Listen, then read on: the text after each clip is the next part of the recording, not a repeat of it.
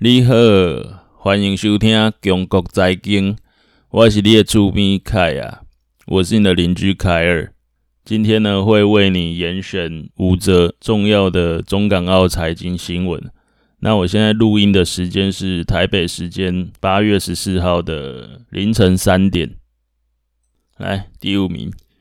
第五名这则新闻呢，是在中国国家主席习近平。他在开了他的金口之后，那现在中国不管是民间或是官方，都在努力的制止浪费食物的这种行为哦。那最早是这个中国官媒在八月十一号的时候有一则报道，他提到，就习近平点出了现在中国浪费食物的现象，他形容是触目惊心，然后令人痛心。那在习近平他发声之后呢，后面的这些动作都来了，像是湖北武汉的餐饮行业协会就率先发出了这个 N 减一的点餐倡议。那什么叫 N N 减一？N 减一的意思就是说，按照用餐人数减少一人点餐。就比方说，好，这个十位好朋友出去用餐，但是只能点九人份的菜，不够再加点。我是有点搞不懂这个做法。啊，我们就十个人出去吃饭，硬要我们点九个人的餐点是怎样？有点无言啊。那么就在习近平讲完话之后呢，大陆官媒在十二号的时候，八月十二号又点名批评，呃，包含抖音、快手等这些中国的热门的短影音平台，也开始全面删除各种大胃王的吃播影片，那也封杀了一些相关网红的网络账号。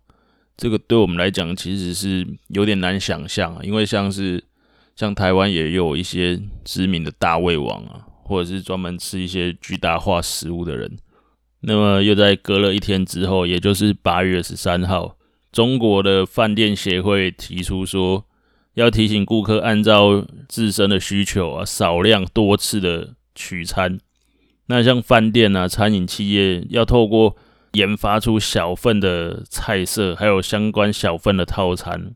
提供给这些客户啊，就是最主要也是避免食物的浪费吧。那另外，中国饭店协会也提到说，提供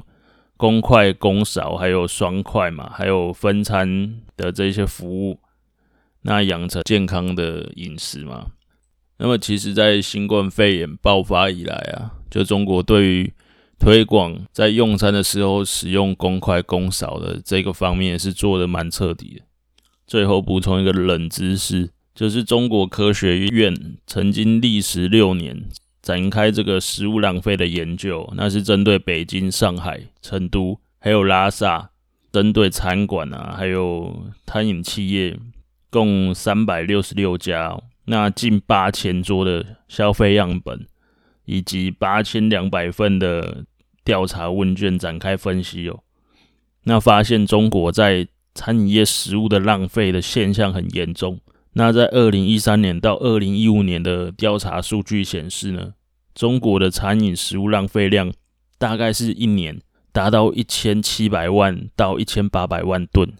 那这个数量呢，相当于三千万到五千万人一年的口粮。你看这个。浪费食物的这个现象有多严重？从这个数据就可以知道。再来第四名是美国有十多家的大型跨国企业担心川普对 WeChat 的禁令会对他们的公司业务不利哦。那么川普呢，他是在美东时间八月六号的时候颁布一项行政命令。那下令在四十五天后，也就是九月二十号之后呢，禁止美国的实体跟这个抖音的母公司字节跳动，还有 WeChat 的母公司腾讯两大这个中资企业进行交易。那么对于这项禁令呢，腾讯它在八月十二号发布完财报之后，就强调说呢，他们的产品有分中国版的微信跟海外版的 WeChat。那禁令只是针对 WeChat 在美国的交易，并不涉及腾讯其他在美国的业务合作，也不会影响在中国的美国企业跟腾讯所进行的广告合作。那这边也另外提到一下，就腾讯它在第二季的财务表现它的业绩其实是非常好，它在第二季的营收是年增二十九趴，到这个人民币一千一百四十八亿元，那是优于市场预估哦。它的第二季净利是年增三十七趴，达到了三百三十一亿元哦。那么就在腾讯公布完它的财报之后呢，国外媒体在八月十三号的时候有一则新闻报道，是提到了有十多家的美国大型的跨国企业，在美东时间八月十一号的时候，跟白宫的官员展开通话嘛。那这十多家企业呢，都对这一项行政命令所带来的影响表示担忧。那外媒引述知情人士透露说，参与这一次电话会议的公司包含了苹果公司以及沃尔玛。我为什么要拿这两家公司来当做例子呢？那是因为之前市场就有分析说，假设中方他要针对美方的这项行政命令进行报复的话。是很有可能禁止苹果使用微信这项软体。那因为在中国市场，假设没有微信这项软体的话，你等于是没有使用手机。因为在中国呢，使用微信是非常广泛而且普遍的一个行为。如果中方采取这项报复措施，就很有可能导致苹果手机。在中国市场的销量呢，会出现很大幅度的衰退。另一方面呢，我们来谈谈沃尔玛这家公司。那我们就要提到中国的支付市场当中有两大巨头，分别是腾讯旗下的微信支付，以及阿里巴巴旗下的支付宝。沃尔玛它在二零一八年的时候跟腾讯达成深度的合作，沃尔玛在中国西部地区的所有的门市。都放弃使用阿里巴巴的支付宝。接下来再补充一个冷知识，要来谈抖音海外版 TikTok 的命名由来，就不得不提到抖音的母公司字节跳动的创办人张一鸣。那张一鸣他是福建的龙岩人，没错，龙岩就是你们所想的那两个字。至于 TikTok，则是源于闽南话 “chit” 的意思，那 “chit” 就有游玩的意思。顺带一提呢，刚刚提到的龙岩其实是一座不大的城市嘛，面积只有一点九万平方公里，人口有两百六十四万人，却培养出两位网际网路的天才嘛，分别是字节跳动的创办人以及美团的创办人王兴。那之后有机会再来跟大家聊聊美团这家公司。接下来是第三名。第三名这则新闻呢，也是中美之间的口水战。我要先前情提要，就在港版国安法实施之后呢，美国国会也通过了香港自治法。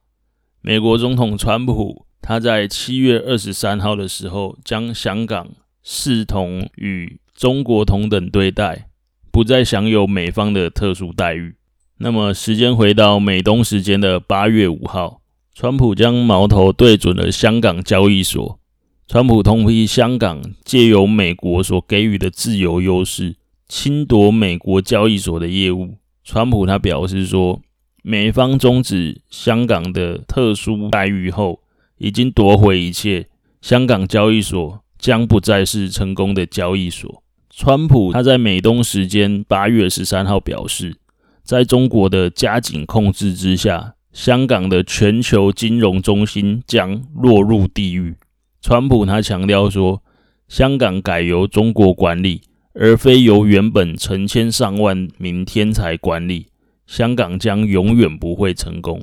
这一则的新闻内容很短，但是跟我所挑选出来的第二名的新闻却是密切相关。第二名，第二名要谈到的新闻是。中资企业在短期资金的需求推动之下，前往美国进行 IPO 仍然是络绎不绝。尽管目前中美的紧张情势持续升温，但是美国的证券市场还是持续的吸引着中资科技公司前往当地进行 IPO。那有分析是指出说，短期的资金需求。是中资企业持续涌入美国市场进行 IPO 的主因。今年以来呢，已经有二十多家的中资企业在美国的交易所公开发行股票，集资的总额呢是高达四十亿美元，